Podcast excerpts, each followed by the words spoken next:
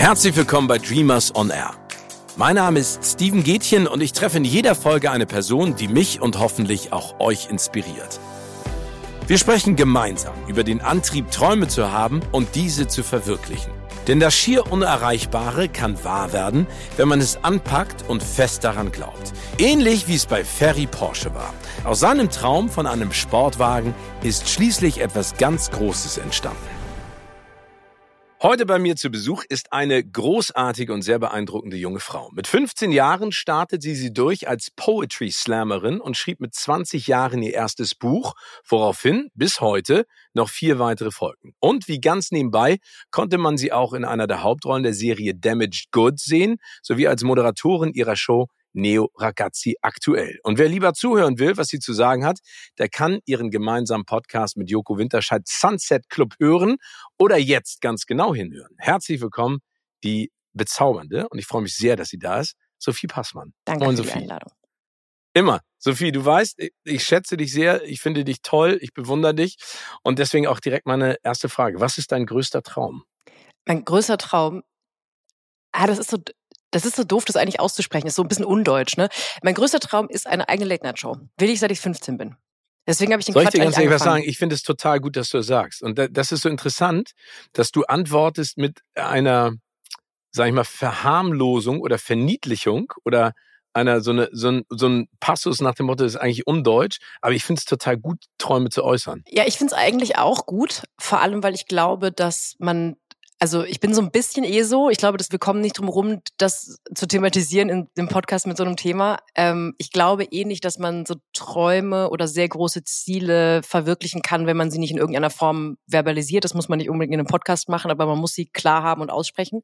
Aber ich finde gerade, wenn man so in der Medienbranche über berufliche Ziele spricht, ist es in Deutschland, finde ich, eher so, dass man sagt, ah, ich guck mal, was so kommt und ich freue mich auf die Projekte. Und ich habe das Gefühl, in Hollywood, wo du öfter warst als ich, ist es irgendwie gelernter oder okayer zu sagen, mein Traum ist es, einmal ein Bond-Bösewicht zu sein. Was nicht mein Traum ist, aber ich glaube, ich würde einen okayen Job machen. Ich glaube, du würdest einen sehr guten Job machen. Aber ganz kurz mal vielleicht zum Thema Late Night Show. Warum, du hast es eben gerade angesprochen, schon mit 15 Jahren war das dein Traum. Warum Late Night? Also was, was ist so spannend ähm, an diesem Konzept?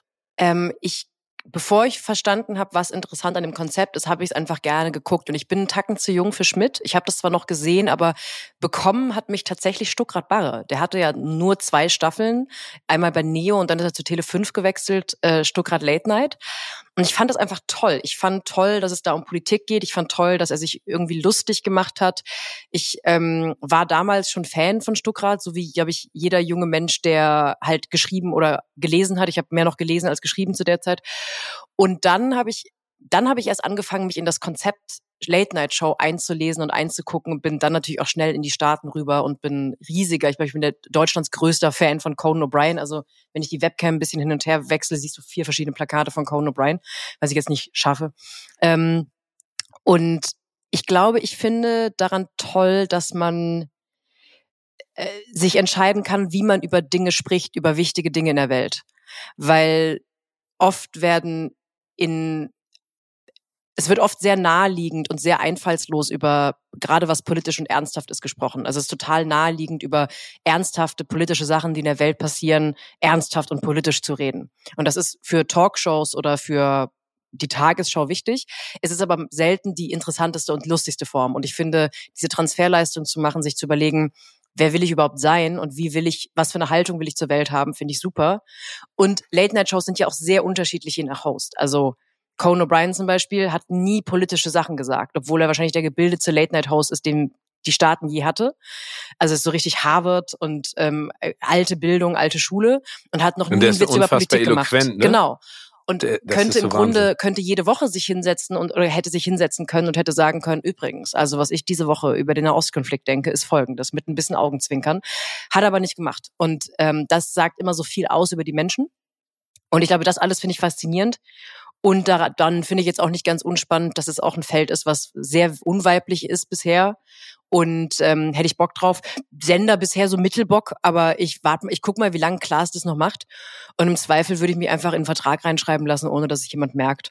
Dass du ja, da, die Nachfolger Genau, ich, oder das merken die gar nicht. Die haben so viel zu tun bei der Florida. Aber soll ich dir was sagen? Ich, ich glaube, dass, es gab ja mal dieses goldene Fernsehzeitalter rund um die Jahrtausendwende. Ne? Also da gab's viel Budget, viel Platz, viele Möglichkeiten, viel Spaß. Und ich glaube, dass jetzt ehrlich gesagt wieder so ein neues Zeitalter durch die Streamer, durch die sozialen Medien und durch die Fernsehsender anbricht, wo viel Platz ist, um Neues zu machen. Und ich finde, ehrlich gesagt, du hast es gerade angesprochen, es ist ein Feld, das äh, so eine Männerdomäne ist, völlig unverständlicherweise, ähm, weil es international wie national ganz großartige Frauen gibt, die das machen könnten. Und ich finde es ein geiles Feld. Und ich, ich würde mir wünschen, dass du das machst, weil äh, du, glaube ich, die richtige Herangehensweise auch besitzt und vor allen Dingen die, den Mut und die Risikofreudigkeit. Und vielleicht noch eine Sache zu Conan O'Brien, weil du es gerade gesagt hast, den liebe ich auch. Und es gibt ja diese Geschichte über er ist, hat er damals die Nachfolge angetreten von wem? David Letterman? Nee, er, er ist doch eingerückt in, in der hat, Slot. Der hat erst Letterman bekommen. Genau. Und durfte, hätte, also durfte dann die Show von Jay Leno übernehmen. Und Jay Leno wiederum hat eine eigene neue Show bekommen auf einem späteren Sendeplatz. Und dann hat der, haben die Senderchefs so hin und her geschoben, dass Conan am Ende hinter Leno war und Leno am Ende mit seiner neuen Show den alten Sendeplatz seiner alten Show hatte. Und am Ende hat niemand mehr Conan geguckt, weil das, glaube ich, so um 0.30 Uhr lief. Und dann hat Leno seine Show zurückbekommen und Conan wurde abgesägt. Ja, genau, aber äh, als er die Nachfolge von David Letterman angetreten hat, ging es doch darum, wie er das Opening macht. Ach so, du meinst was völlig anderes, da, Entschuldigung. Okay. Nee, nee, nee, nee, aber nein, das war richtig. Aber äh, es ging ja darum, dass alle gesagt haben, oh, und du beerbst sozusagen den großen David Letterman. Wie schaffst du das? Wie gehst du mit dem Druck um? Und dann gab's doch ähm, äh, dieses Intro-Video, wo er an allen ähm, Mitarbeitern Darinnen vorbeigeht und alle so, ja, yeah, ey, good, good luck Conan. ja, yeah, you better be good. Und dann geht er doch rein in die Garderobe, genau, geht er rein in die Garderobe, macht die Tür zu und dann geht ihr doch langsam auf und dann siehst du die Silhouette, wie er sich erhängt ja. hat in der und Garderobe. Ne? Bei allem, allen, die ihm auch entgegenkommen, ist er so ganz chipper und sagt, yeah, better ja. be good. Und, ja. und er hängt sich dann und was soll ich, ich sag's dir ganz ehrlich, sollte ich irgendwann eine Late-Night-Show bekommen, ich werde das eins zu eins als Hommage kopieren.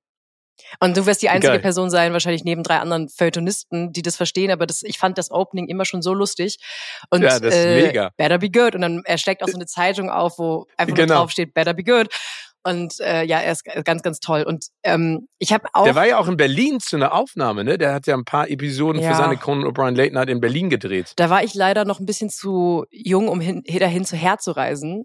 Was ich aber eigentlich krass finde, ist, dass er mal bei äh, Schmidt zu Gast war. Hast du die Folge gesehen? Nee, die habe ich nicht gesehen. Weil ich glaube, ich glaube, das war eigentlich Teil eines Bits, weil Schmidt natürlich ähm, sehr unverhohlen einfach auch Rubriken, naja, geklaut ist ein starkes Wort, übernommen, Aber, sich hat inspirieren lassen. Ja, Wobei man ja. auch sagen muss, ich glaube, das, beim Neo-Magazin gab es auch ein, zwei Rubriken, die relativ klar von Conan übernommen wurden. Da gab es dann auch mal, glaube ich, so einen, so einen gespielten, augenzwinkernden Beef. Und Conan war mal zu Gast bei Harald Schmidt. Und eigentlich äh, ist das die erste Frage, die ich Harald Schmidt mal stellen möchte. Wie ist Conan O'Brien so? Eigentlich jeder Mensch, der Conan O'Brien mal getroffen gerne. hat, möchte ich nur das wissen.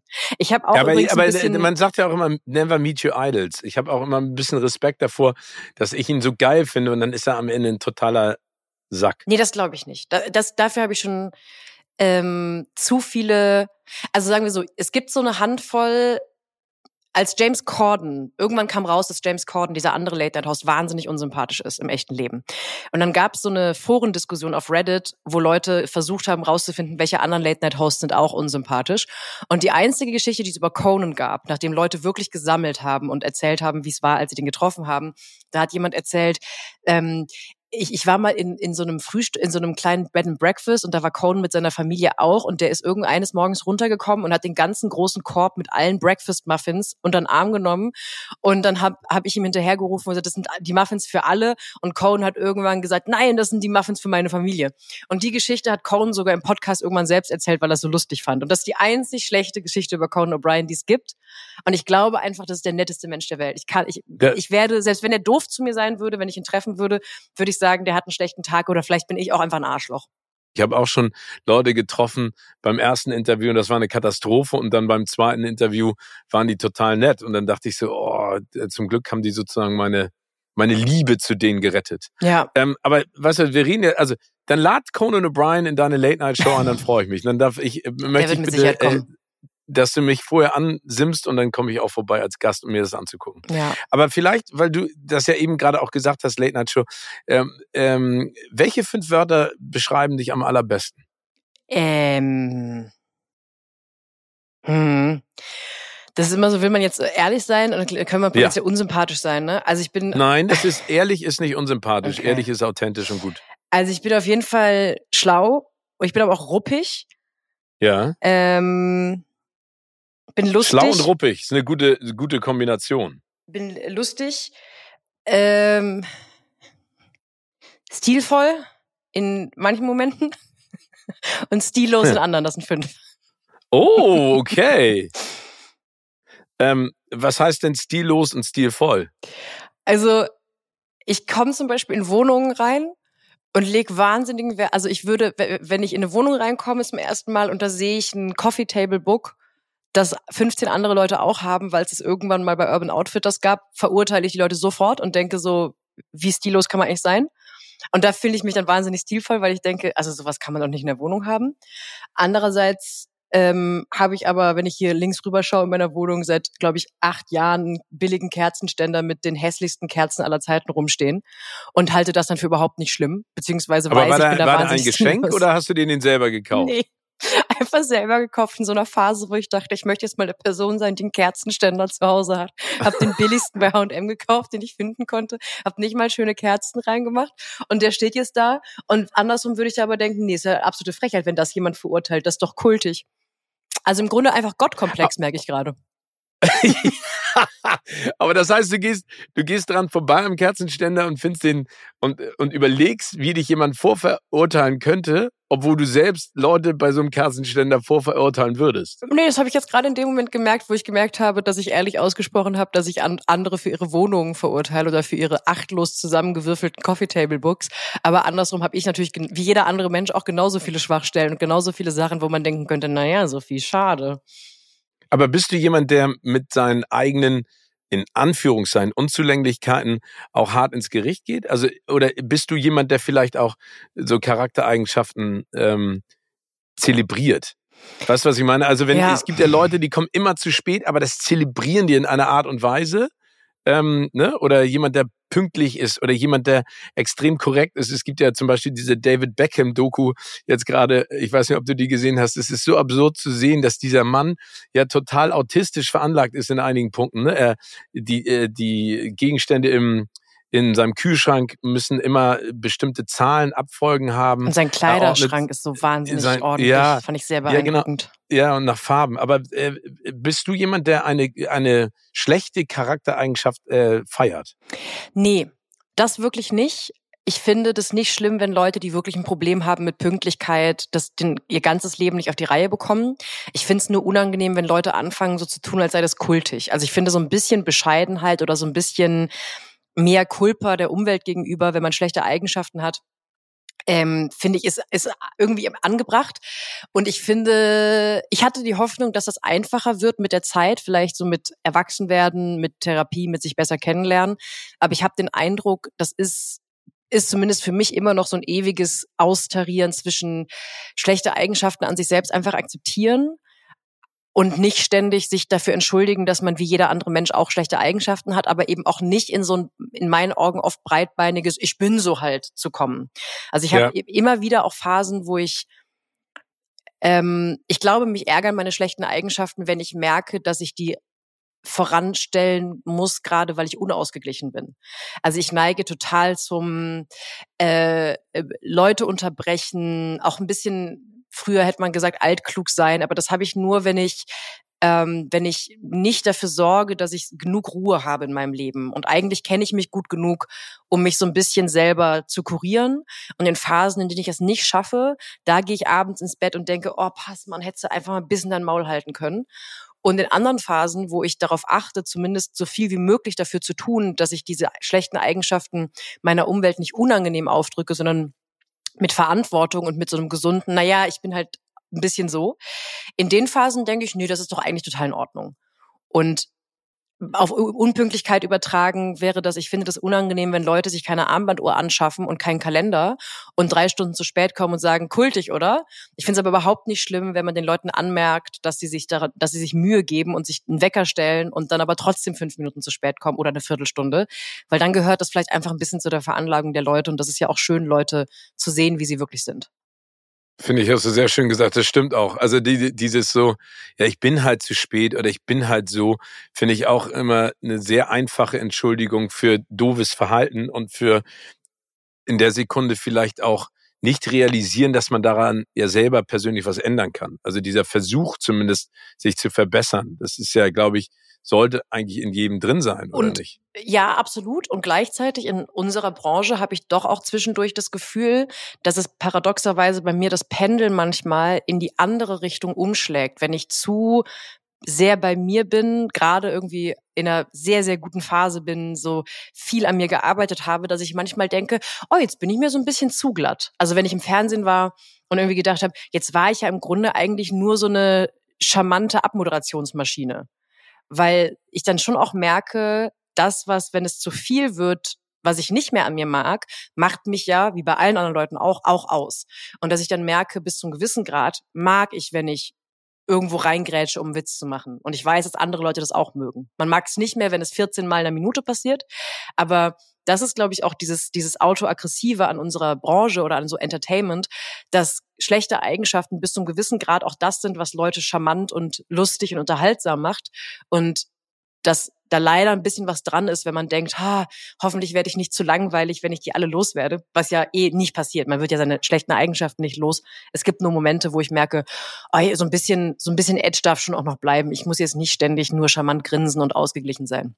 Nee, das finde ich auch ganz wichtig, aber ich würde es gar nicht als schlechte Eigenschaften bezeichnen, sondern eher als Authentizität. Das gehört ja zu deinen, zu, zu dir. Ne? Also ich finde, man kann ja Leute unterbrechen und charmant und lustig dabei sein. Ne? Und es gibt aber auch dieses ständig sich in den Vordergrund zu drücken. Und das ist zeitweise einfach anstrengend. Ich glaube, dass man immer mhm. sich die Waage halten sollte, auch zu erkennen, wann passt es. Und das ist, glaube ich, das Allerwichtigste. Ne? Also es gibt äh, tausend Late-Night-Hosts, bei denen man immer gesagt hat, hör zu, sei nicht witziger als der Host selber, ne? sondern spiel mit und guck, wie das, wie das äh, in, in der Sekunde läuft. Und ich finde, äh, ist total wichtig und ich mache ja viele Shows, wo es darum geht, dass die Gäste äh, their moment to shine bekommen. Ne? Und dann finde ich es auch total wichtig, diese Atmosphäre zu kreieren, in der sich jeder wohlfühlt und dann äh, das sozusagen auch loslassen kann, ohne ohne reinzurutschen? Ich mache ja einige Sachen gleichzeitig. Also ich schreibe einen Podcast und, und talk schon so ein Kram. Und das, was du machst zum Beispiel, habe ich von Anfang an so aus dem Bauchgefühl total ausschließen können, weil ich weiß einfach, das kann ich nicht. Ich, ich, es ist jetzt nicht so, dass ich unfähig bin, anderen Leuten ihren Moment zu lassen. Aber in der Menge, in der man das tun muss oder in der man nicht diesen Reflex haben muss, ständig zu sagen, jetzt habe ich auch noch was Witziges oder eigentlich möchte ich jetzt auch was sagen. Ich weiß einfach, das liegt mir nicht. Und das ist, ich habe gar nicht so viele Sachen. So super. Ja, genau. Also das, deswegen, du hast schon recht. Zum, es kann nett gefunden werden. Gleichzeitig gibt's aber, glaube ich, Leute, die viel schlechter sind als andere darin, sich einfach am Riemen zu reißen und mal kurz ihrem Gehirn nicht zu folgen, wenn sie denken, das ist doch ein lustiger Zwischenruf. Ich glaube, die Welt braucht es ganz dringend, wenn ich das jetzt mal sage.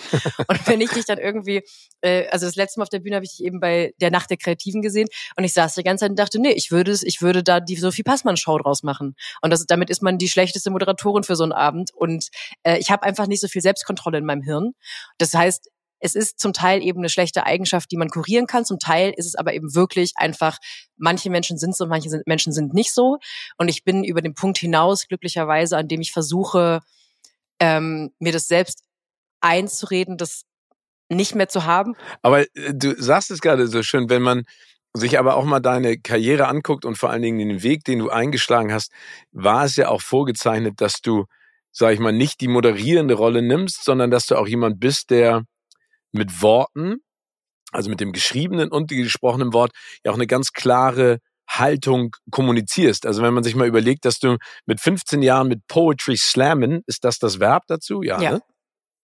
Äh, angefangen hast. Woher kam denn da die Inspiration auch für die Texte? Also wer hat dich inspiriert? Also wir wissen ja, Conan O'Brien ist jemand, den du total schätzt, auch was Entertainment und deine Fernsehkarriere angeht. Aber woher kam diese Inspiration, mit Poetry Slam anzufangen? Weil das ist ja eine Kunstform, die schon sehr herausfordernd auch ist. Ähm, ich, mir kam das gar nicht so wahnsinnig herausfordernd vor. Ich habe ehrlich gesagt so mit 13 oder 14 habe ich eine Faszination für diese Branche. Und ich meine jetzt ganz allgemein Medienbranche bekommen. Ich war Fan von Sarah Kuttner, ich war Fan von Charlotte Roach, ich war Fan auch von Barbara Schöneberger, ähm, ich war Fan von Stuttgart Barre, ich war Fan von diesen ganzen, von diesem deutschen Red Pack quasi, was es nicht als Pack gab.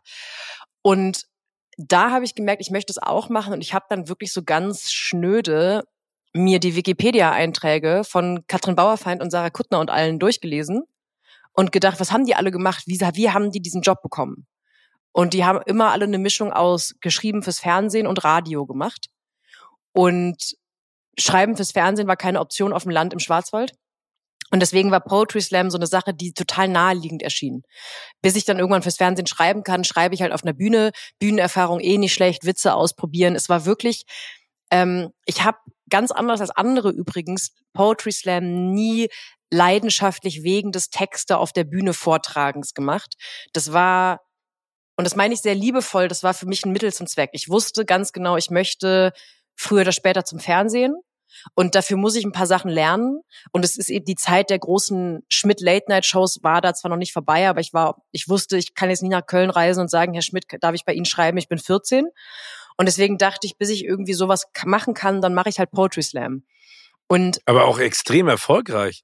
Ich meine, was du gewonnen hast äh, in dieser Zeit des Poetry Slammens, war, war das dann für dich ein positiver Nebeneffekt, weil er Aufmerksamkeit auf deine Kunst oder dein Können gerichtet hat, um deinem Traum dann zu folgen? Mm, das hat, das war natürlich schön, mal zu gewinnen zwischendurch oder irgendeine Meisterschaft zu gewinnen oder da ins Finale zu kommen. Das äh, war immer eine Bestätigung dafür, dass man gerade auf dem richtigen Weg ist. Andererseits gab es auch immer wieder Momente, wo ich gemerkt habe, dieses erfolgreich sein in Poetry Slam hat mir nie so viel gegeben, weil es eben nicht unbedingt gut für das, was man, was ich machen wollte, sein muss, gut im Poetry Slam zu sein. Konkret gesagt, du kannst bei Poetry Slam lustig oder ernsthaft auf der Bühne sein, Hauptsache du liest einen Text vor oder trägst einen Text vor. Und äh, du kannst auch sehr, sehr erfolgreich mit sehr, damals auch so ein bisschen plattpathetischen Poetry Slam Texten sein. Wie das heute ist, weiß ich nicht. Und plattpathetische Poetry Slam Texte können dir eine Meisterschaft gewinnen, bringen dir nur rein gar nichts, wenn du lustige Fernsehautorin werden möchtest. Und deswegen habe ich eigentlich da schon relativ früh die Erfahrung gemacht, dass wenn man nicht das macht, was man wirklich machen möchte, dass jede Art von Erfolg so ein bisschen schal ist. Also klingt jetzt viel philosophischer, als es mit 15 oder 17 angefühlt hat. Ich habe nur damals jetzt nicht gedacht, oh, endlich habe ich eine Meisterschaft gewonnen. Also nicht, ich habe nicht ständig Meisterschaften gewonnen, aber irgendwelche Baden-Württemberg U20-Sachen habe ich tatsächlich mal gewonnen. Ähm, weil ich immer gedacht habe, ja, das ist ja eigentlich nicht das, was ich machen möchte. Ähm, und das war schon auch so eine berufliche Autoaggression, der ich so die ersten zehn Jahre, so von 15 bis 25 immer hinterhergerannt bin, weil ich bei allem eigentlich gedacht habe, ja, ja, cool, ich habe jetzt hier irgendwo ähm, ähm, als beste als, als beste auszubildende Radiomoderatorin was gewonnen, aber ich will ja gar kein Radio machen, ich will ja Fernsehen machen. Und das aber war, warum dann Buch schreiben? Ähm, ja, Buch schreiben eine Mischung aus zwei Sachen. Das kam so ein bisschen zu mir, weil eine Lektorin zu mir kam, mit der ich bis heute zusammenarbeite und die ist toll. Und zum anderen aber auch, es klingt, ich, hoffentlich ich klingt das jetzt nicht so ganz zynisch am Reißbrett geplant, aber so ein bisschen war ich ein bisschen zynisch am Reißbrett planend, als es darum ging, dass ich irgendwann Late Night machen möchte. Ähm, das Problem bei Frauen und Late Night ist bis heute, dass äh, Frauen oft ja im Entertainment intellektuell nicht ernst genommen werden. Also ich will jetzt gar kein großes Feminismusfass aufmachen, aber mh, so durch Traditionen wie männliche Tagesschausprecher, männliche Chefredakteure, männliche öffentliche Intellektuelle, männliche, Männer, die bei Land sitzen und die Welt erklären, auch wenn sich das gerade aufbricht, hat man so gelernt, Männer, die die Welt erklären, ist okay. Frauen, die die Welt erklären, ist erstmal komisch und unangenehm. Und mh, hm, wenn man sich so die Rezension zu Anke Engelkes Late Night Show anschaut, war das auch bis dahin noch in den Köpfen der Leute. Warum will ich mir von einer Frau abends nach Feierabend die Welt erklären lassen? War kurz paraphrasiert eine der Verrisse in der Süddeutschen Zeitung damals zu Anke Engelke. Wirklich? Ja, tatsächlich. Ähm, Warum will ich mir von Was völlig absurd ist, weil die Süddeutsche Zeitung ja bestimmt äh, Anke Engelke als eine der Leuchttürme in der deutschen Unterhaltung mittlerweile ansieht. Ja, was also wenn absolut sie, richtig ist. Genau, Ne? ich, ich hoffe sehr, dass die Süddeutsche Zeitung einmal pro Jahr bei Anke Engelke anbettelt, ob sie, ein ob sie sich erbarmt, ein Interview zu geben und sie jedes Jahr sagt, warum soll ich euch die Welt erklären nach Feierabend? Aber wahrscheinlich ist sie viel professioneller und nicht so nachtragend. Ich wäre es Nee, wahrscheinlich. ich glaube, ihr ist das ehrlich gesagt relativ egal. Das Ja. ist ja das Tolle an dieser Frau, dass die einfach alles kann. Ja. Alles kann. Und äh, dass sie sich einen Dreck darum schert, was die Leute von draußen sagen. Ich glaube, das ist und so die beste Eigenschaft, die man. übrigens auch ganz, natürlich ganz oben auf der Liste von Idolen, nur um das, die habe ich jetzt eben vergessen ja, die ist ja unfassbar. Und dann habe ich gemerkt, na ja, also ich äh, werde jetzt eh noch ein paar, so 20 Jahre werde ich ja eh noch rumgrinden müssen, bis ich irgendwo mal eine Late-Night-Show bekomme, wenn es überhaupt soweit ist. Was macht man am besten, um die Leute so ein bisschen daran zu gewöhnen, dass man eine schlaue Frau ist? Man schreibt im besten Fall Bücher. Äh, und dann habe ich auch, ich will jetzt keine Romane schreiben, sondern dann schreibe ich halt Sachbücher. Und äh, Feministin war ich und dann war klar, das Thema liegt mir. Das Thema ist auch eins, über das ich leidenschaftlich schreibe und schreiben möchte. Und ähm, ich glaube nämlich, wenn man sich als Frau einfach so als kalt, kaltstartmäßig vor eine Kamera stellt und sagt, das ist jetzt meine Late-Night-Show, dass der Transfer für die Öffentlichkeit schwieriger ist, als wenn man die zehn Jahre daran gewöhnt hat, dass man im Abstand von zwei, drei Jahren immer wieder mal zu einer öffentlichen Debatte intellektuell was beiträgt. Es kann übrigens auch sein, dass das alles rasend in die Hose geht und ich in 15 Jahren, wenn ich Glück habe, noch eine Radiosendung bei 1 Live moderieren darf. Aber das war der Grund für Bücherschreiben und nicht, nicht, also ich hätte, also ich hätte, wenn ich Vollzeit fürs Fernsehen hätte schreiben können, zu der Zeit hätte ich wahrscheinlich eher fürs Fernsehen geschrieben. Aber Bücherschreiben war mit Sicherheit auch ein, ein guter, ein guter Weg in manche Räume rein. Aber darf ich dann vielleicht einmal kurz zusammenfassen, weil ich finde das total spannend. Du hast ja gesagt, du hattest als junge Frau schon ganz klares Ziel. Du wolltest zum Fernsehen. Und das war auch dein Traum, wie du vorhin ja auch gesagt hast, beziehungsweise der nächste Traum ist ja eine Late-Night-Show, obwohl der sich seit deinem 14. oder 15. Lebensjahr ja durchzieht. Das heißt, Poetry Slam, Bücher schreiben, sind alles Teile dessen, was du in der Traumverwirklichung auch verfolgst. 100 Prozent, ja. Das heißt nicht, Okay. dass die Sachen einzeln mir keinen Spaß machen oder, also wenn alles jetzt so bleiben würde, die nächsten 20 Jahre. So, und ich meine, ich habe ja auch mit äh, Tommy Schmidt eine tolle Talkshow, Neo Ragazzi, das ist, die macht mir wahnsinnig Spaß. Ähm, und das ist schon so, dass ich in dem Studio saß und dachte, ich habe jetzt eine eigene Fernsehsendung, ey, was ist denn hier los? Ähm, wa- wa- wa- was ist denn mit meinem Leben passiert?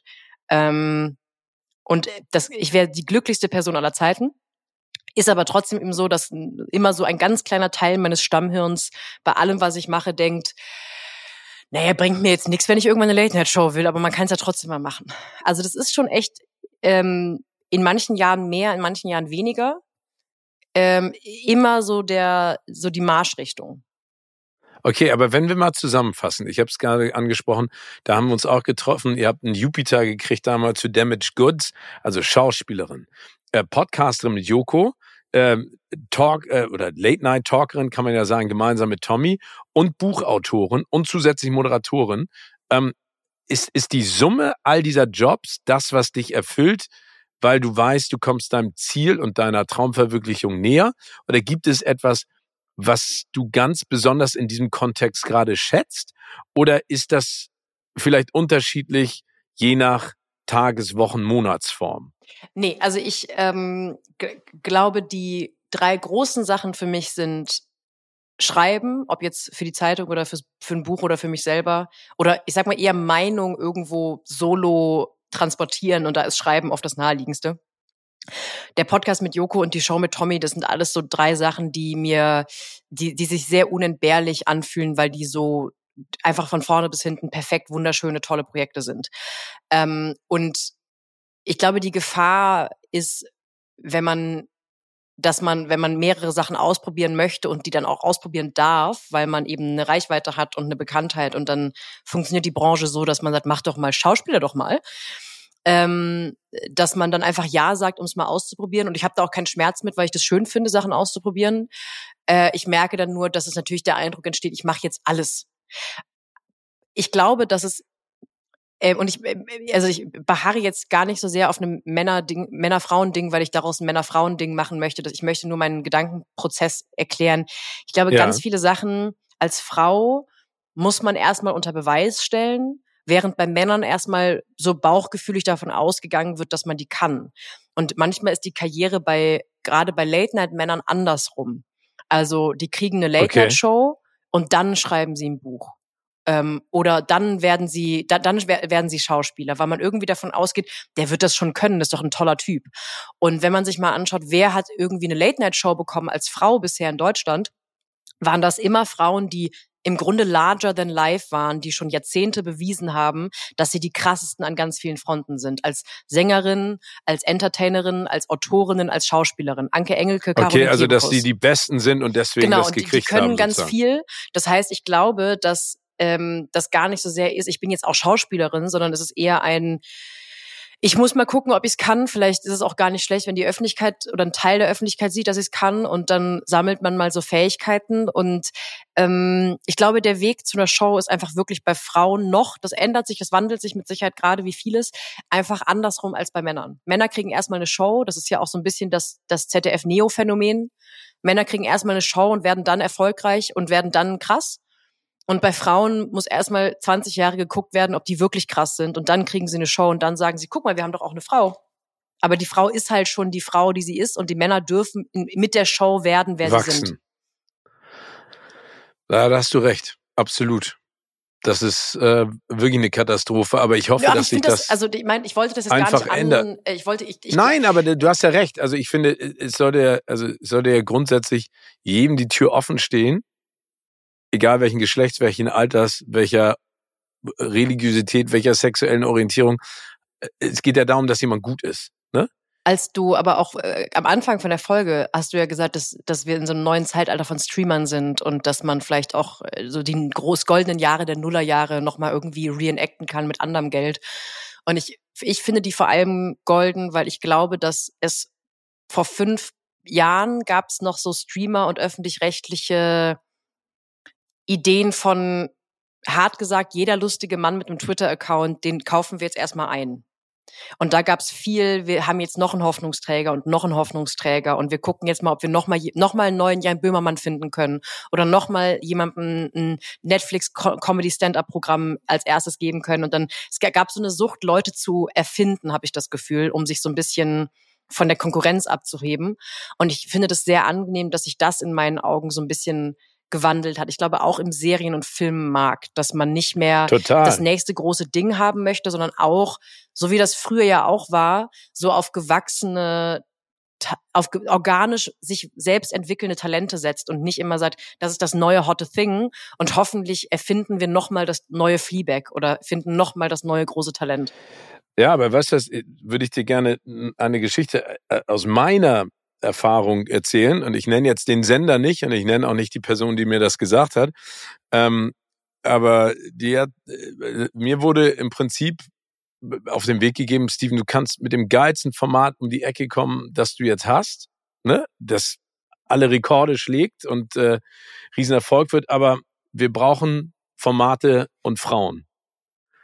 Also die, die Medienwelt, die ich mir wünsche, und das ist eine, das ist eine Riesendiskussion, ne?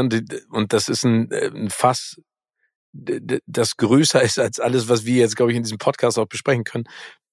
Aber es, dass es mir wirklich darum geht, dass die Leute, die etwas tun, und äh, also, dass die Besten, egal woher sie kommen, was sie vorher gemacht haben, wer sie sind, ähm, das machen können, wo, wo sie auch hingehören und äh, was zu ihnen passt. Ja, Das ist jetzt sehr oberflächlich formuliert, aber du weißt, was ich meine. ich weiß total, was und du ich meinst. glaube, diese Diskussion ist deswegen so wichtig, dass wir die führen und dass die immer weitergeführt wird. Ich meine, wir haben über Hollywood gesprochen, ne?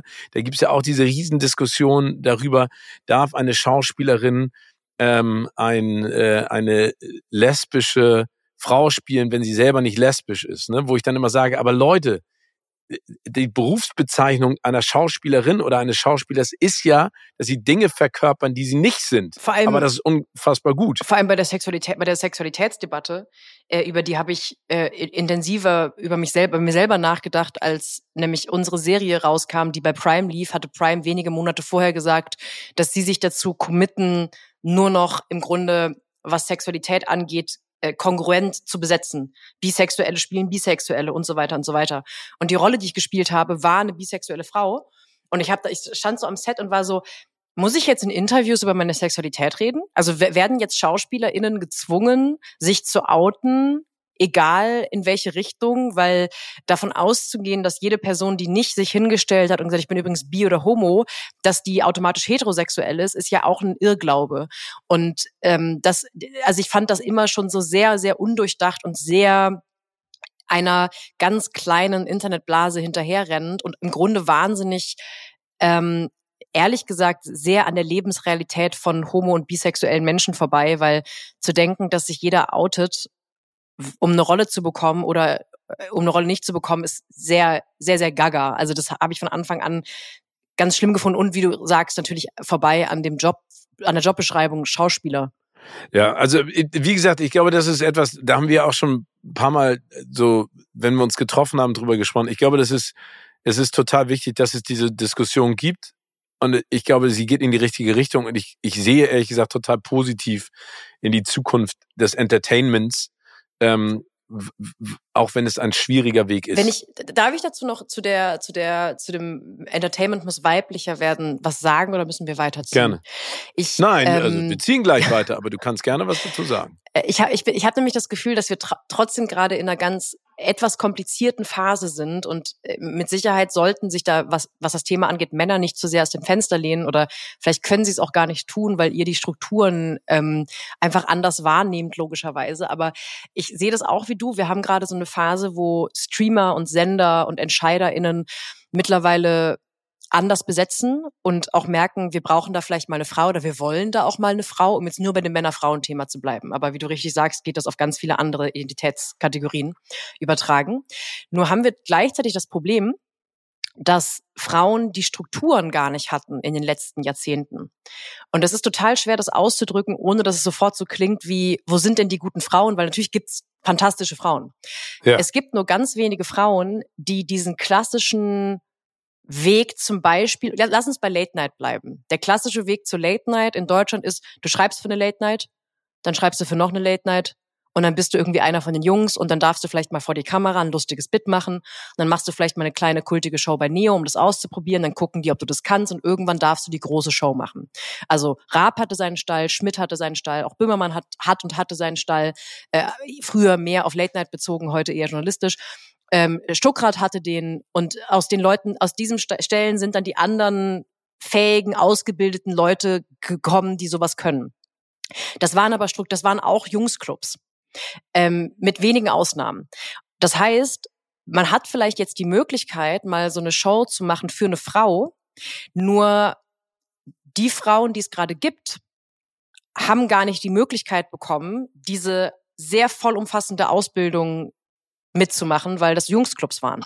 Das heißt, man hat so oft das Problem, dass man willige Sender hat, die stellen dann eine Frau dahin, die mit Sicherheit ganz viele Sachen toll kann, aber die hat das Handwerkszeug gar nicht. Da gibt's auch so ein paar Beispiele, wo, glaube ich, gerade ZDF Neo ähm, sich hervortun wollte und man merkt dann einfach, das sind unglaublich fähige äh, Komödiantinnen, nur die haben halt nicht einen Tag ihres Lebens eine Zeile für eine Late-Night-Show geschrieben und das merkt man einfach.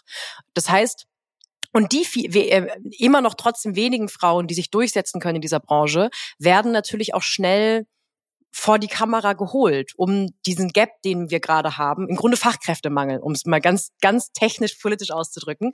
Äh, die, die, das heißt, die machen auch oft sehr kurz nur diese Arbeit im Hintergrund. Also ich habe das bei mir selber ganz konkret gemerkt. Ich war, glaube ich, einen Monat beim Neo-Magazin und durfte viel schneller als andere schnell ein Bit, schon ein Bit vor der Kamera machen und durfte da so mal anfangen, meine, meine Lehre zu machen, meine Ausbildung, weil man natürlich heiß drauf war zu zeigen, wir haben auch Frauen oder wir können gewisse Witze oder gewisse Themen mit Frauen bearbeiten. Und diese Grundlagenausbildung fehlt tatsächlich gerade ganz viel und das geht einfach. Genau, aber die muss aufgebaut werden, die genau, Struktur. Die, das, ich glaube, das passiert das, ja also auch gerade. Also ich glaube, es ist genau. schon, es ist schon dabei. Nur ich würde mir deswegen auch, wenn dann Streamer sich entscheiden oder wer auch immer sich entscheidet, eine Frau vor die Kamera zu holen, äh, fehlt natürlich so eine Sanftheit bei den Zuschauern und so ein Verständnis dafür, dass. Aber das ändert sich. Ja, genau. Also ich, ich glaube, ich glaube, die, die Bereitschaft auf der einen Seite, dass diese Struktur geschaffen wird, die existiert ja und es wird zum Glück ja auch immer besser.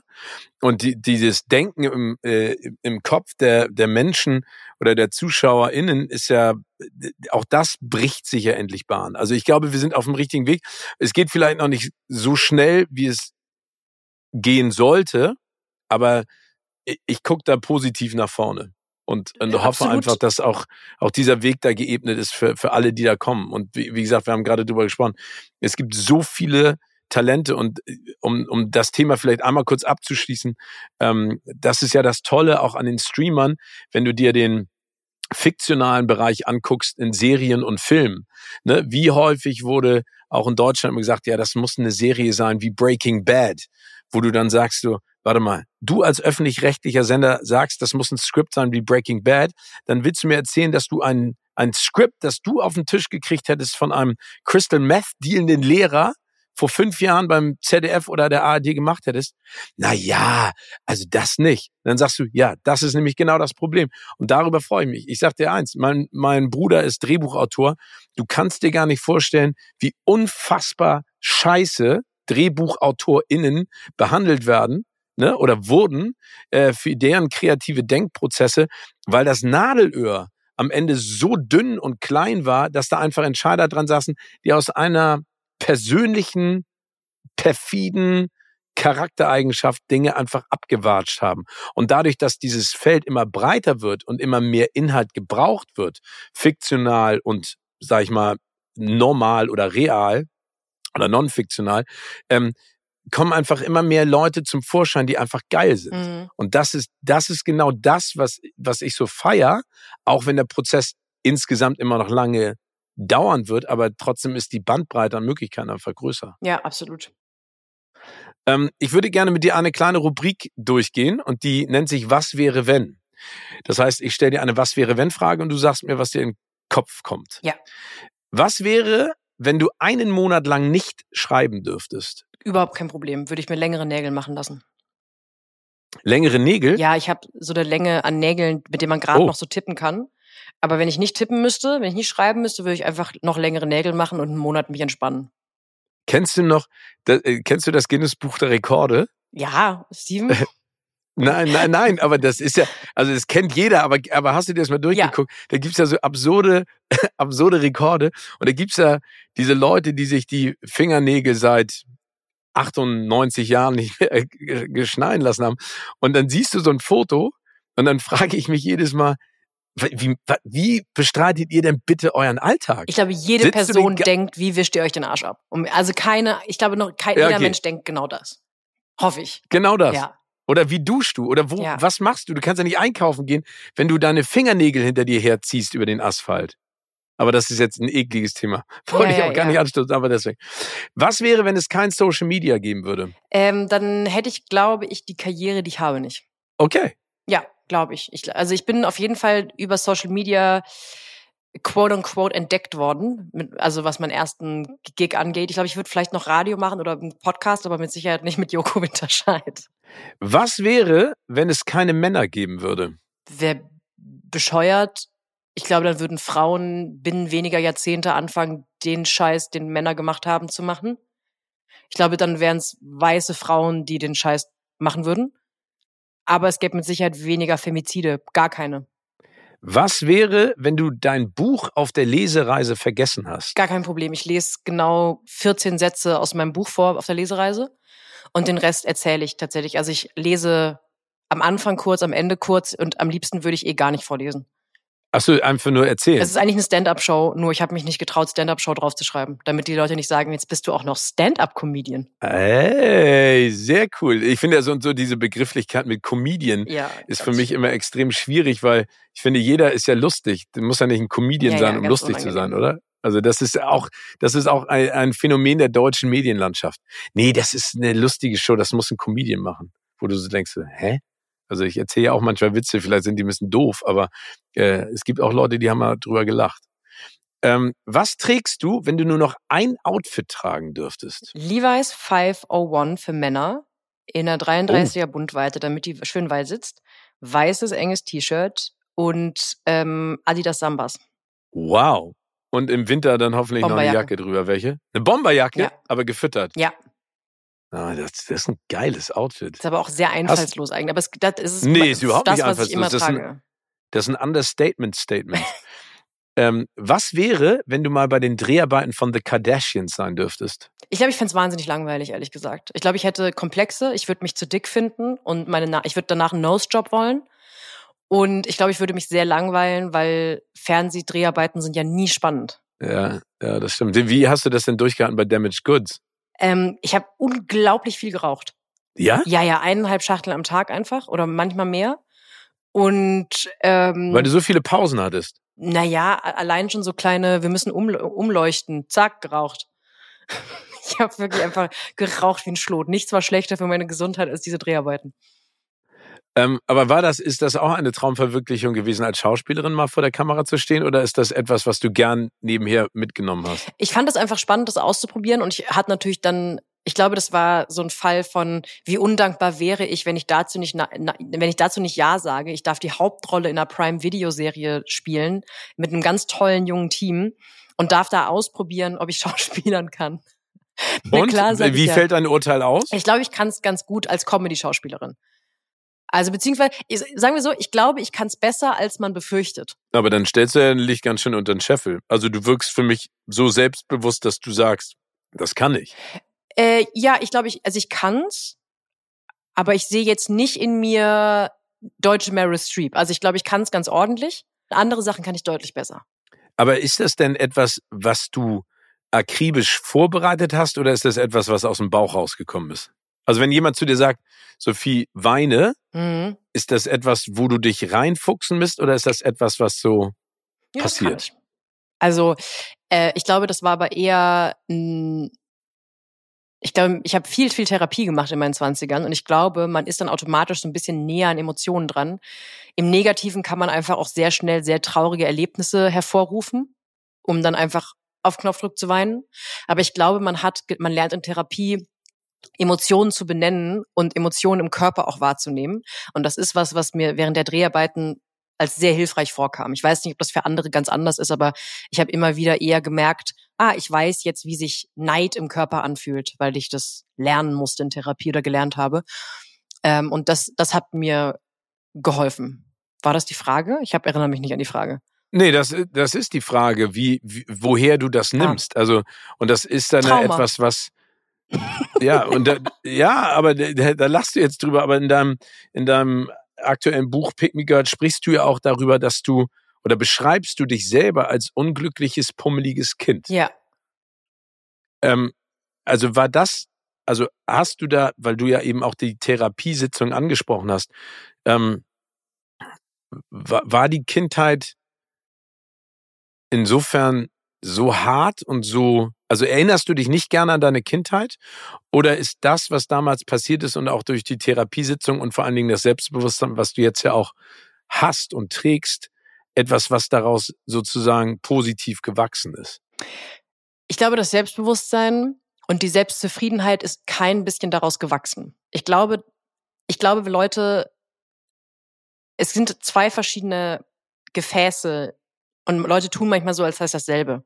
Eine unglückliche Kindheit macht lange noch nicht jemanden kreativ und macht Aber du bist ja behütet aufge, also, oder, also dein, dein nächstes Umfeld war ja eigentlich positiv. Ja. Oder war das ähm, nur die Schule oder die, die, die Freundeskreise waren? Mm, Ich habe komisch, es ist komischer, dass wir darüber reden, weil ich seit einer Woche so einen Gedanken mariniere und überlege, ob ich den mal in der Öffentlichkeit ausprobiere. Ich probiere den jetzt mal mit dir aus, Steven. Ich habe Okay. vor einer Woche eine Folge äh, BoJack Horseman geguckt, tolle Mhm. Holly- Hollywood-Satire in Form eines Pferds gibt's auf Netflix. Und Mhm. da gibt's eine Folge, wo es darum geht, warum Leute in die Öffentlichkeit gehen und warum sie angeguckt werden. Und die ganzen Hollywood-Stars, unter anderem BoJack Horseman, ähm, finden irgendwann im Folge dieser äh, im, im, im Laufe dieser Folge raus, dass die das gar nicht kennen. Für die fühlt sich angeschaut werden und dabei bewertet werden, was ja in der Öffentlichkeit sein ist, gar nicht komisch an, weil das exakt das ist, was sie ihre ganze Kindheit und Jugend erlebt haben. Und die lernen dann erst, dass es auch Häuser, kind Elternhäuser gibt und Schulen, wo man zwar angeschaut wird, aber nicht automatisch in jedem einzelnen Moment des Lebens bewertet. Und die lernen das, also Ah, Okay. das ist die Norm. Eigentlich ist die Norm, man wird angeschaut und das ist egal, ob es jetzt ein neuer Haarschnitt ist oder eine Attitüde, die man hat, eine Charaktereigenschaft, der Körper, wie der aussieht. Es gibt Elternhäuser, es gibt Kindheiten, wo man einfach angeschaut wird und das ist erstmal wertfrei. Und ich würde sagen, ich hatte eher eine Kindheit, wie ganz viele andere Leute auch, wo ich angeschaut wurde und das angeschaut werden hat mit mir automatisch wurde automatisch bewertet, was man da gesehen hat, wie ich mich gegeben habe, wie mein Körper aussah, wie ich war und so weiter. Und Aber hast du das so empfunden oder ist dir das so. auch so kommuniziert worden? Das okay. war mit Sicherheit so. Und da bin ich ja, da bin ich keine Ausnahme. Ich glaube, ist auch eine Sache, die tendenziell, glaube ich, jungen Mädchen mehr passiert, gerade was Körper und Aussehen angeht als Jungs. Ja. Und deswegen, und ich glaube, ich habe in der letzten Woche blöderweise echt durch diese Folge Bojack Horseman erst verstanden, warum sich mir die Frage nie gestellt hat, warum stelle ich mich mit 15 auf die Bühne und lasse mich bewerten von Fremden? Warum gehe ich ins Fernsehen und schaue mir danach auf Twitter die Kommentare an, was Leute über mich schreiben? Weil das hat sich gar nicht fremd angefühlt. Und Leute suchen sich ja immer im besten Falle unterbewusst Umfelder, die sich ähnlich anfühlen wie die Kindheit oder wie die Verhältnisse zu Eltern. Und das, was anderen Leuten total absurd erscheint, sich auf eine Bühne zu stellen und sich bewerten zu lassen, war für mich im Grunde einfach nur das, was ich eh die ganze Zeit erlebt habe. Und ich glaube, das ist das eine Gefäß. Und das andere Gefäß ist Selbstbewusstsein und nach, nach außen gehen. Und ich glaube, das tut so, als wäre es das Gleiche oder als wäre wär das die logische Konsequenz daraus. Man ist es aber eine ganz andere Baustelle. Man muss einfach irgendwann entweder die Umfelder loswerden, wo man bewertet wird, das wäre dann, ich gehe aus der Öffentlichkeit raus, oder man muss lernen, dass es wirklich egal ist, was das Urteil ist von anderen Leuten. Also ich kann mittlerweile viel entspannter im Fernsehen sein, weil ich keine Angst mehr davor habe, dass jemand schreibt, Body Passmann, das ist irgendwie auch echt ganz schön hässlich, weil das hat keinen Wert mehr über mein, meine Meinung zu mir selber. Und früher habe ich aber, wie jeder Mensch, der glaube ich, jung ist, habe ich mir das durchgelesen und gedacht, ach so, die, diese Person findet mich doof, dann bin ich jetzt doof. Und das sind am Ende wahrscheinlich, vielleicht sind es zwei Seiten derselben Medaille, aber es ist definitiv nicht die logische Konsequenz aus unglückliche Kindheit und dann wird man irgendwann cool und kreativ und selbstständig. Dann würde ich gerne noch einmal zu einem, zu dem Poetry Slamming zurückkommen. Wie hast du denn zu dieser, äh, also ohne Bojack Horseman gab es ja irgendwann einen Punkt, wo du zu dir gefunden hast im Sinne von, die Bewertung hatte ich schon immer, ich nutze sie jetzt aber im Positiven und zeige, dass ich etwas kann. Also dieser Erfolg beim Poetry Slam muss dir dann ja auch das Selbstbewusstsein in irgendeiner Art und Weise gegeben haben, diese Kommentare in der Öffentlichkeit, und ich finde es immer noch extrem schwierig, ähm, wenn, wenn ich etwas lese oder höre, ähm, damit umzugehen, dass du gesagt hast, ey Leute, das ist mir egal, ich kenne es unterbewusst nicht anders, aber ich nutze es jetzt im Positiven und guck nach vorne. Nee, ich würde sagen, ähm, dass es mir egal wurde, das gibt's eh nicht. Ich glaube, wir alle haben das, hast du ja auch gerade gesagt, dass einem gewisse Sachen manchmal doch nahe gehen, weil niemand hört gerne, dass man nicht gut gefunden wird. Ähm, aber ich würde sagen, dass es nicht mehr sich irgendwie wie eine existenzielle Bedrohung anfühlt, was mein Selbstbild angeht. Das habe ich erst seit zwei, zweieinhalb, drei Jahren. Dass ich, das hat nicht in meiner Jugend angefangen. In meiner Jugend habe ich das nur ausgesessen, weil ich kannte es ja nicht anders. Also woher ja. soll man denn, wie soll man sich denn ein Umfeld suchen, wenn man gar nicht weiß, dass es Umfelder geben sollte, die einen einfach nur anschauen und sagen, ja, du bist halt so. Und erstmal, da kommt jetzt keine Bewertung nach. Da kommt jetzt einfach, du bist halt so. Manchmal findet man es doof, manchmal ist aber auch egal, wie man es findet. Ähm, und das habe ich mir wirklich erst selber gebaut, Ende 20 vor ein paar Jahren. Was würdest du deinem jüngeren Ich heute gerne sagen? Also der Sophie von, sag ich mal, mit zwölf. Ähm, nicht mehr selber Haare schneiden und sich erlauben, einfach ein Mädchen sein zu wollen. Hast du das Gefühl, du durftest, wolltest, konntest kein Mädchen sein? Ich hatte so ein, ich hatte so eine komische, so einen Drang zu zeigen, dass ich cooler und tougher bin als andere Mädchen. Ich wollte mich nicht schminken, aber wollte mich natürlich eigentlich schminken.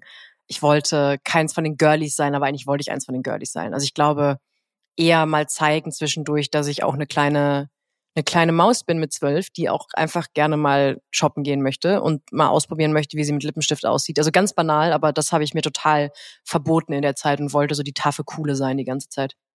Aber du hast dir das verboten. Ja, ja, ich habe mir das verboten. Das bedingte Umfeld, ja. also aber nicht weil dein Elternhaus nee, nee, nee, dir da irgendwas. Nee, es gab jetzt kein ausgesprochenes, du darfst das nicht, aber natürlich habe ich mir so meine Frauenfiguren in meinem Umfeld angeschaut und eigentlich waren ausnahmslos alle Frauenfiguren äh, in direkten familiären, aber auch im, im näheren Freundeskreis waren so Frauen, die so gesagt haben, ah ja, also ich bin, ich, ich kann das nicht mit kiloweise Schminke im Gesicht und ach, diese ganzen anderen Frauen, die ständig zur Kosmetik rennen und die Frauen, die sich, äh, die zum Friseur rennen. Es war, gab schon viel Abwerten von klassischer Weiblichkeit und ehrlich gesagt bin ich jetzt erst so richtig dabei, ähm, rauszufinden, dass es total schön sein kann, einfach wenn man darauf Lust hat, ähm, sich mit solchen Sachen, sich für solche Sachen zu interessieren, für Klamotten, Nagelstudio, Haare. Wenn das nicht die einzige Sache ist, für die man sich interessiert, kann das total okay sein, das zu machen. Ich würde gerne noch mal etwas ansprechen, was du vorhin auch gesagt hast. Und äh, da erzähle ich mal eine persönliche Geschichte, weil mich die immer noch prägt. Meine Mutter ist eine hervorragende emanzipierte, großartige Frau. Das sehen, glaube ich, viele Kinder so bei ihren Eltern, aber die hat immer selbstständig gearbeitet und war als Journalistin tätig und war ganz lange in vielen Verlagen unterwegs. Und ich weiß noch, dass sie einen Nachmittag zu Hause bei uns auf der Terrasse saß und bitterlichst geweint hat. Ne? Da war ich 13, 14. Und ich weiß noch, dass mein Vater mit ihr darüber diskutiert hat, weil sie gesagt hat, sie hat keinen Bock mehr auf diese Männerdomäne in den Verlagen. Ne, weil sie gesagt hat, sie muss härter arbeiten, sie muss länger arbeiten, sie muss ständig um tausend Sachen kämpfen. Und ähm, sie hat da keinen Bock mehr drauf. Und mein Vater hat zu ihr gesagt, hör zu, das, was du machst, ist so viel größer als nur dein Job, weil du ganz vielen Menschen durch dein Engagement zeigst, was du drauf hast und wie wichtig es ist, dass diese Breite einfach größer wird. Du hast vorhin gesagt, dass du das Gefühl hast, dass in den Medien sich langsam verändert, aber dass Frauen mehr brauchen, um genauso viel Erfolg zu haben wie Männer. Das siehst du auch immer noch so. Ja. Würdest du denn sagen, dass du erfolgreich bist? Ja. Also es wäre total schizophren, wenn ich sagen würde, dass ich nicht erfolgreich bin, weil es gibt ja, also es gibt ja ganz viele Leute, die auch tolle Sachen machen, die viel weniger Reichweite haben oder weniger erfolgreiche Projekte, weniger quantifiziert erfolgreiche Projekte. Und die sind ja auch schon erfolgreich. Wenn ich sagen würde, ich bin nicht erfolgreich, würde ich im Grunde automatisch jeden, der weniger macht im Jahr als ich, als total unerfolgreich darstellen. Und das fände ich komisch. Und es ist ja auch nicht so. Ich bin ja eine erfolgreiche Person, ja. Was bedeutet für dich in diesem Zusammenhang Erfolg? Ähm, in meinem weil, weil ich im Entertainment, in der Massenkultur bin, ähm, Menge an erreichten Menschen. Also wäre ich jetzt Romanautorin, würde ich vielleicht sagen, vier Rezensionen positive sind wichtiger als 100 verkaufte Bücher. Aber ich mache halt Pop- und Massenkultur und ich mache, ich will mehr 20 und 22.15 Uhr machen als jetzt 0.30 Uhr auf Arte. Und bei 20.15 Uhr und 22.15 Uhr, das weißt du viel besser als ich, geht's eben doch auch darum, wie viele Leute finden einen gut. Und ja, ich finde das so, so äh, interessant auch, ähm, dass Unterhaltung immer noch so stiefmütterlich betrachtet wird, auch äh, vor allen Dingen in Deutschland. Du hast es von ja auch häufiger angesprochen mit, mit Late Night in Amerika oder in Übersee, dass das ja alles sein kann. Ne? Ja. Es kann äh, gesellschaftlich komplett irrelevant sein oder relevant oder politisch oder nur lustig oder crazy. Und ich glaube, genau das ist Unterhaltung. Und ich finde ehrlich gesagt auch bedrückend, wie oft in Deutschland sich zeigt, dass ganz, ganz viele Leute denken, naja, Unterhaltung werde ich schon hinbekommen. Also das letzte ja. Beispiel war, das habe ich, geht jetzt gar nicht konkret um sie, aber als ich dann gesehen habe, Anja Resch gemacht eine Late-Night-Show, wo ich denke, aber willst du nicht vorher mal gucken, willst du nicht dann vorher wenigstens mal so drei, vier Jahre auf Late Night, äh, auf, auf, auf Comedy-Bühnen ausprobieren oder kann ich jetzt nach der Logik auch einfach Panorama moderieren? Und das sind so Sachen, wo ich denke, nee, nee, nee, wäre Unterhaltung leichter, würden die 20.15 Uhr Unterhalter weniger Geld verdienen, weil dann wäre es kein so enger Markt. Es hat schon seinen Grund, dass es jede Generation einen Unterhalter der Generation gibt oder den wichtigsten Entertainer des Landes oder so. Weil gäbe es 15 Thomas Gottschalke, wäre Thomas Gottschalk nicht Thomas Gottschalk. Ähm, und wäre Harald Junke nicht Harald Junke gewesen. Und dass es immer wieder Leute gibt, die denken, naja, das wird ja wohl so schwer nicht sein. Da lassen wir drei Leute, die noch nie Comedy geschrieben haben, mal die, dem, den, äh, Filmpreis, äh, äh, den Filmpreis schreiben. Und ich denke, Leute, also es geht nicht darum, dass ihr mich nicht fragt, aber die, dass da nicht angeklopft wird bei den nachweislich besten Entertainment-Teams Deutschlands, finde ich immer so, dann lasst mich doch das Dossier in der Zeit das nächste Mal schreiben. Kann ich doch kalt machen. Ja. So schwer wird's ja nicht sein. Mein Job ist ja offensichtlich auch nicht so schwer. Ja, das, das ist echt spannend, dass du das sagst, aber das sind, sind so manchmal Irrwege und Entscheidungen, die überhaupt nicht nachvollziehbar und sind. Ne? Dann müssen es leider ja auch immer wieder die Gesichter rausreißen. Also ich habe vor ein paar, als es, ähm, ich glaube, als es auch in der in der Folge, als wir darüber geschwärmt haben, wie toll du das moderiert hast, haben wir auch darüber gesprochen, wie toll Katrin Bauerfeind den Filmpreis moderiert hat vor ein, zwei, drei Jahren. Und die wirklich, die singt und tanzt sich da wund. Und gleichzeitig denkt man natürlich, es ist vor allem beeindruckend wegen ihres Talents, aber auch beeindruckend wegen des teilweise natürlich dünnen Materials das sie hat. Und das hat das sie stimmt. nicht, weil sie nicht eine fantastische Moderatorin ist, sondern weil da ähm, eine Menge an Autoren dran gesetzt wird, Autorinnen dran gesetzt wird, die in den Staaten nicht mal die ersten vier Sätze alleine schreiben würde von so einer Show. Und Dürften. am Ende wird dann immer, steht dann irgendwie ganz altklug von Leuten, die auch keine Ahnung von Fernsehen haben. Naja, also schade, dass da und da das und das. Aber ich denke, das hat, wenn ihr jetzt anfangt zu urteilen über die Moderationsfähigkeit von irgendjemandem oder von Schauspieler XY, dann habt ihr wirklich gar nichts von Entertainment verstanden. Also nicht mal das haben wir. Wir haben ja nicht mal Journalisten in Deutschland, die Entertainment verstehen. Oder wollen. Ja. Ich glaube, das ist viel spannender. Ich habe ähm, ich habe von ein paar, von einem Jahr ungefähr, habe ich mal drei Folgen so eine, so eine Studio Orange hieß die, ich weiß nicht, ob du die mitbekommen hast, so für die ARD Kultur mhm. habe ich so eine, ähm, so eine Literatur, aber Unterhaltungsliteratursendung moderiert. Und die wurde tatsächlich rezensiert in Zeitungen von Literaturexperten. Und dann war, ich, letztens kam auch eine zu mir, die die verrissen hat und meinte so, oh, hoffentlich bist du nicht so. Und war so, hä, also ich habe ich hab das nicht ausgesprochen. Ich war so, mir ist doch egal, was du über Fernsehen schreibst, du hast aber keine Ahnung von Fernsehen.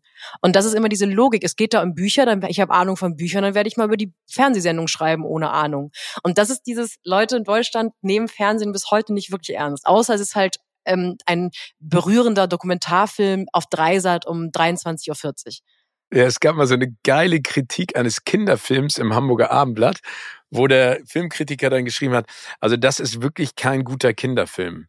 wo ich so dachte, ja, okay, aber du bist 60, ne? Also wie, woher weißt du denn, ob der Film nicht vielleicht alle Sechsjährigen total begeistert? Also weißt du, was ja. ich meine? Das ist ja, wie du auch gerade mit, mit dem Literaturkritiker, der was völlig anderes kritisiert, als was du machen willst mit der Show. Aber das ist ja immer so. Ja. Die, die, die meisten Kritiker und Kritikerinnen haben ja selber noch nie Fernsehen gemacht. Und ich will da nicht in eine bestimmte Richtung weisen. Wir kommen zu einer Rubrik, die nennt sich Ergänzen. Und du ergänzt einfach den angefangenen Satz. Mhm. Ein Tag ohne Handy wäre. Nervös machend, aber aushaltbar. Mein aktuelles Lieblingsbuch ist. Oh, ähm, Lolita von Nabokov. Komisch, weil es ein schäbiger Roman ist von einem Pädophilen. Aber Ey. absolut fast, also äh, du kennst ja, also dieses, diesen Begriff Lolita, ne? Dieses ja. junges Mädchen, das ältere Männer verführt. Äh, ganz, ganz schlimmer Roman auf eine Art, also inhaltlich, aber fantastisch geschrieben. Meine Reaktion auf Catcalling. Gelangweilt weitergehen. Zuletzt habe ich mir den Traum erfüllt. Ich habe mir eine Chanel-Handtasche gekauft. Eine Handtasche gekauft? Eine Chanel-Handtasche. Äh, machst, okay, machst du, machst du das als Belohnung für irgendwas Cooles, was du gemacht hast, oder ist es einfach etwas, was du zwischendurch dir auch gönnst, was selbstverständlich ist? Ja, nee, also ich, so, sowas ist gar nicht selbstverständlich. Ich mache das dann schon so ein bisschen an Meilensteinen fest. Ähm, ja. Was war der Meilenstein? Darfst du das verraten oder ist das äh, etwas sehr Persönliches? Das war so Neo Ragazzi erste Staffel und Buch rausgebracht zusammen. Geil. Arbeit ist für mich hm, die Hälfte meines Lebensglücks. Oh. Mental Health bedeutet für mich. Morgens Tagebuch schreiben, jeden Tag in die frische Luft gehen, zur Therapie gehen und Termine absagen. Wow. Kurze Nachfrage. Mhm. Tagebuch schreiben, seit wann machst du das? Seit, so würde ich sagen, so zwei Jahren, aber seit drei, vier Monaten regelmäßig und eben nicht schreiben, wie der Tag war, sondern eher versuchen, dem Tag morgens einen guten Drive zu geben, indem man so ein bisschen aufschreibt, was man sich vornimmt, worauf man sich freut und nicht sich selbst erlauben, in so einen schlechten Funk reinzukommen und abends aufzuschreiben, wie scheiße der Tag war. Also, sag ich mal, eine Art von Selbstmotivation oder das Positive erkennen. Ja, also es ist schon auch für mich völlig okay, wenn was negativ ist, es aufzuschreiben. Es ist nicht so ein, man muss nur dankbar sein, Schrott. Ähm, aber ich glaube, es ist eine Methode, um sich so ein bisschen selber am eigenen Schopfe aus einem Loch zu ziehen. Und Termine absagen, ist ja. das etwas, was du gut kannst? Äh, ich werde besser darin. Ähm, pri privat fällt es mir erschreckenderweise leichter als beruflich, was ja andersrum sein sollte. Aber den meisten Leuten geht's ja so, dass man Freunden eher schneller absagt, als man einen Job absagt. Ähm, ich glaube aber, beruflich ist für mich die größere Aufgabe, weniger zuzusagen. Weil Absagen mag ich schon auch ungern. Vor allem, wenn man vor der Kamera steht, weiß man, dass da einfach viel dranhängt. Man kann nicht einfach, man kann nicht von, sofort einen Ersatz finden für jemanden vor der Kamera. Das ist, da ist schon, hängt schon mehr dran, als jetzt einfach zu sagen, dann suchen wir halt eine andere lustige Frau. Ähm, aber ich habe dann so ein bisschen die Zusagekrankheit. Ich muss dann einfach bei mehr Sachen sagen, will ich nicht, danke, ciao. Und die letzte Frage oder der letzte Satz in dieser Rubrik ergänzen. Träume sind wichtig, vor allem, wenn man auch welche hat, die nicht in Erfüllung gehen. Ja, total. Aber formulierst du Träume, die nicht in Erfüllung gehen, neu? Packst du die auf die Warteliste oder sagst du, brauche ich gar nicht? Ich halte das bewusst ein bisschen schwammig. Ich habe so eine Liste, also ich glaube, die Liste an Träumen, die man so für sich selber hat, das ist eine Mischung aus Sachen, wo ich denke, das kann man schon auch erstmal ernsthaft verfolgen. Und es sind Sachen, wo ich denke, ach, wäre wär schön, wenn das passiert. Aber wenn es nicht passiert, ist auch okay. Und ähm, ich glaube, das ist auch total in Ordnung. Wir haben schon über deine Talente gesprochen und vor allen Dingen, was du für ein Wahnsinnspotenzial hast. Was kannst du denn nicht? Ich kann nicht kochen. Überhaupt nicht. Ähm, ich bin überhaupt nicht geduldig. Ich habe schlechte Hand-Augen-Koordination. Ich bin auch nur eine okaye Einparkerin, leider, auch wenn es klingt wie so ein Treppenwitz über Frauen, aber ich bin ich nicht. Ähm, ich kann schlecht Nein sagen. Ich kann sagen. auch nicht gut einparken. Ich kann vor allen Dingen nicht rückwärts gut einparken. Horror, ja. Und ich würde so gerne, ich wäre so gerne so eine lässige. Weißt du, dass das der einzige Grund ist, weswegen ich kein Auto habe? Weil ich, weil du nicht rückwärts weil ich mich so, kannst. seit ich in der Stadt wohne, seit ich keinen Park, also ich hatte früher eine Wohnung in Freiburg mit einem Parkplatz vor der Wohnung, der gehörte dazu. Da hatte ich ein Auto. Da bin ich nach Köln gezogen, hatte eine Wohnung ohne Parkplatz, habe das Auto sofort verkauft, weil Parkplatz suchen ist für mich so ein Stress, weil ich immer denke, wenn ich Pech habe, schaut mir jemand dabei zu, wie ich schlecht einparke. Und dann bin ich auch noch eine Frau. Und jetzt, wo ich in der Öffentlichkeit stehe, denke ich erst recht, dann würde mir das einmal im Monat passieren, dass ich irgendwo scheiße einparke und ich steige aus dem Auto und dann steht jemand und denkt so, ah ja, die passt man. Hätte ich gedacht, dass die parallel ja, aber das, aber, kann. Ja, aber da, da, das habe ich auch das Gefühl, wenn ich dann rückwärts einparke und dann steige ich aus dem Auto und dachte so, ey, das, du hast richtig gerade eingeparkt und dann steht aber alles kreuz und quer oh oder wer auch immer neben mir sitzt, kommt nicht raus, weil ich dachte, ach, das Horror. ist unangenehm. Ich finde das so total ja, Ich kann auch schlecht Sachen ähm, zu Ende, zu Ende bringen. Schlecht Sachen zu Ende ja. bringen. Aber Tagebuch schreiben kannst du ja. Ja, das geht schon, aber das ist ja auch irgendwie ein never-ending Story. Aber Bücher zu Ende lesen, Serien zu Ende schauen, bin ich schlecht drin. Aber weil sie dich dann irgendwann äh, deine Aufmerksamkeit nicht mehr packen oder weil du einfach keinen Bock mehr hast? Weil ich mir es schlimmer, weil ich mir einbilde, dass ein Großteil der Popkultur oder der Hochkultur, die man konsumiert, nach einem Drittel auserzählt ist. Also Romane, da interessiert mich eh nie der Plot, beziehungsweise wenn ich wissen möchte, wie der Zauberberg ausgeht, dann lese ich mir halt auf Wikipedia die Zusammenfassung durch. Ich glaube, es geht bei Romanen oft eher um den Stil und die Kniffe des Stils verstehen und die, die literarische Idee hinter dem Text. Und das hat man nach einem Drittel verstanden, bilde ich mir immer ein. Und also wirklich so 30, 35 Prozent des Buches habe ich keine Lust mehr, weil ich denke, ja, okay, jetzt wird doch irgendjemand sterben und irgendjemand wird heiraten, aber den Kniff habe ich jetzt begriffen. Und bei Sachbüchern ist so, ich glaube, die meisten verpulvern, verfeuern, so, verfeuern ihr Pulver, verpulvern ihr Feuer. So, irgendwie sowas. Eh auf den ersten ja. 100, 150 Seiten. Danach ist viel Gequassel, um noch die Seiten voll zu bekommen. Also ich bin, ja, weil ich das mir das sind ja auch richtig die schön. entscheidenden. Genau, genau. Ja, okay. Eben. Aber ich, ich finde, ich finde, also bei der Hülle und Fülle an Input, den man kriegen kann über alle möglichen Kanäle, muss mich das auch direkt einfangen, damit ich es nicht zur Seite lege. Also ich lese es immer zu Ende. Ich habe früher jeden Film, jede Serie zu Ende geguckt, egal wie schlecht ich sie fand. Aber das schaffe ich einfach gar nicht mehr, weil ich gar keinen Bock mehr drauf habe. Dennis Scheck macht das mit Büchern. Der große Literaturkritiker des Öffentlich-Rechtlichen, der liest jedes Buch zu Ende. Was ich ja eigentlich auch richtig finde. Ja, aber dann hätte ich, hätte ich auch so schlechte Laune wie er. ja, ja. Ähm, Sophie, die beiden letzten Fragen zu unserem wirklich sehr schönen Gespräch, das wir, glaube ich, noch Stunden weiterführen könnten. Ähm, womit möchtest du andere inspirieren? Mm, mit Ambivalenz.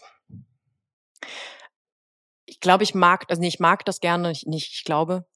Äh, ich bin gerne für Entertainment manchmal einen Tacken zu kritisch und für Buchbranche einen Tacken zu unterhaltsam. Ich mag das gerne, mir so eine Nische zu bauen, wo man immer wieder denkt, ah, ob sie, können wir sie zu The Taste einladen, ob sie da jetzt nicht vielleicht über die Stränge schlägt.